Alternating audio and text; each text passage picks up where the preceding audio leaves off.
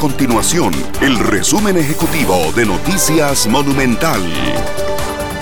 Hola, mi nombre es Fernanda Romero y estas son las informaciones más importantes del día en Noticias Monumental. La Sala Constitucional recibió más reclamos este año con respecto al año pasado. Según las cifras del Alto Tribunal, se resolvieron más del doble de recursos de habeas corpus este año si se compara con la cifra del 2020.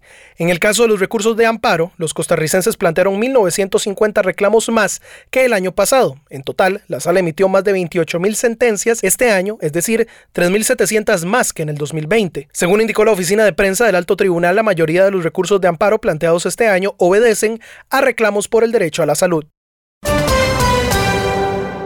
El efecto de la variante Omicron elevó la tasa de contagio del COVID-19 pasando de 0.98 a 2.09 en la última semana, según el nuevo informe de la Universidad Hispanoamericana. El promedio de casos diarios es de 149 nuevos enfermos, representando un aumento de 186% con relación a las provincias. Todas presentan una tasa de contagio por encima de 1.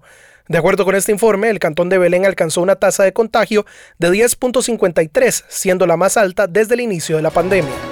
Estas y otras informaciones usted las puede encontrar en nuestro sitio web www.monumental.co.cr. Nuestro compromiso es mantener a Costa Rica informada.